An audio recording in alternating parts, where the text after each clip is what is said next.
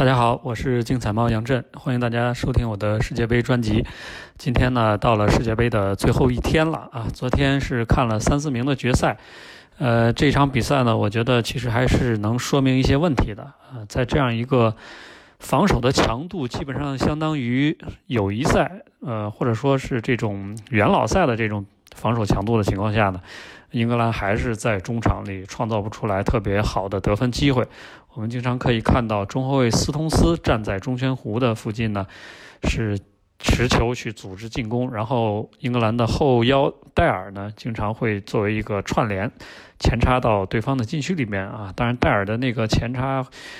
挑射，呃，没有破门，确实比较遗憾。但整体来看，英格兰的这个中场创造能力还是非常的欠佳啊。那么，最终我们可以看出来，英格兰还是。呃，没有特别好的得分机会，包括前锋凯恩呢，也不得不经常的去拉边儿，或者说去回撤到中场去接球，负责组织球队的进攻。那实际上现在看起来呢，英格兰能够一路杀到四强，我觉得一方面是他们的对手确实比较偏弱啊，瑞典。那哥伦比亚它其实算是一个强一点的球队，但是英格兰也是涉险过关。呃，另外就是索斯盖特主教练呢，他。通过定位球啊，很好的弥补了球队在中场进攻组织不利的这么一个窘境吧。那在下一届的欧洲杯，甚至说下一届的世界杯，肯定还是索斯盖特去带队。那么这样的一个球队，如何解决好中场的球队的进攻组织，我觉得是。摆在他们非常重要的问题啊！当然了，穆里尼奥也谈到英格兰这支国家队，他说这个球队还是很有前景的，也一个是比较年轻，啊，再一个他认为英超还是会涌现出来一些好的中场球员，给这个国家队进行一些人才的输送。呃，比利时这边呢拿到了呃这个世界杯的第三名，也是他们历史上世界杯的最好成绩。啊，阿扎尔和。呃，库尔图瓦呢？接下来他们要面临着自己新赛季转会的一个问题啊，他们不一定会在萨里的手下去踢球，呃，那么其他的这些球员呢，中超的可以回到中超来，然后，呃，曼联的球员呢也可以进行一个调整，进入到新赛季的备战当中了。那今天晚上的这一场决赛呢，我觉得双方在实力面的差距还是比较大的啊，因为呃。克罗地亚确实是连续三个一百二十分钟，这比赛下来，我觉得消耗肯定会非常的大。呃，中国有一句话说得好：“一鼓作气，再而衰，三而竭。”，那这个第四场了，你说他还能再踢一百二十分钟吗？我觉得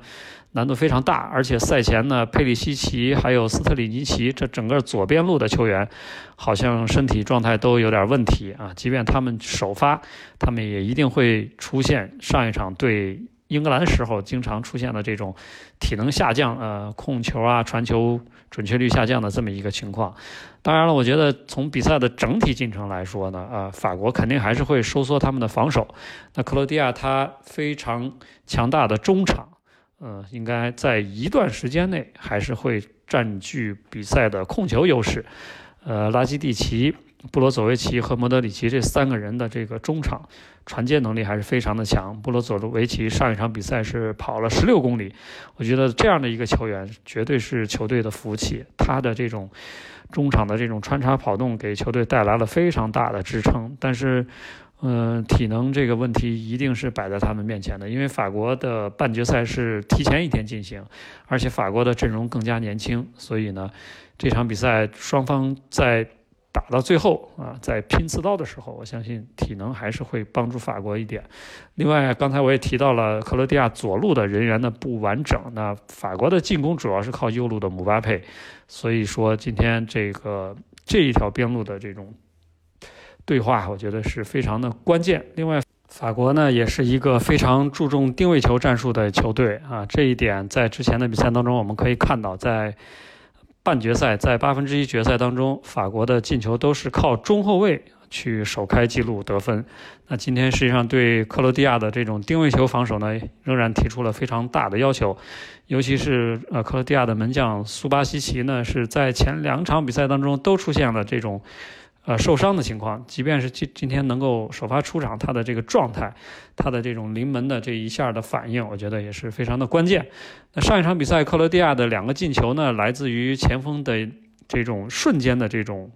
状态的启动哈，一个是佩里西奇的左脚撩射，还有一个曼祖基奇在禁区内的一个抢点，这两个进球都可以看得出来，呃，两名前锋是比对方中后卫斯通斯的反应要快了一个节拍。但是我觉得他们这样的这种特点呢，在法国的这个中后卫组合面前，应该不会得到特别好的施展，因为瓦拉内是在这个欧冠是拿了欧冠的冠军，那他的搭档乌姆蒂蒂在巴萨也是绝对的主力，而且是上届欧洲杯的主力，呃，所以瓦拉内这样的球员，我觉得是任何球队都非常希望得到的，有速度、有身高，可以去对抗高空球，然后一对一跑拼速度的时候也不落下风。而且我们还要注意到一个，就是一支球队最终要夺冠啊，它是要经历过一些时间的这种积累啊。在欧洲杯，法国呢输给葡萄牙，我觉得就正好是这种这样的一个积累。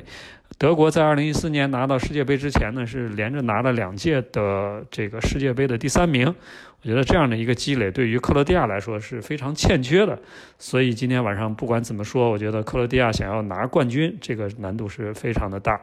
当然了，九十分钟内最终谁能够赢球，还是来看看我的推荐吧。大家一起来竞彩猫 APP 查看一下，谢谢。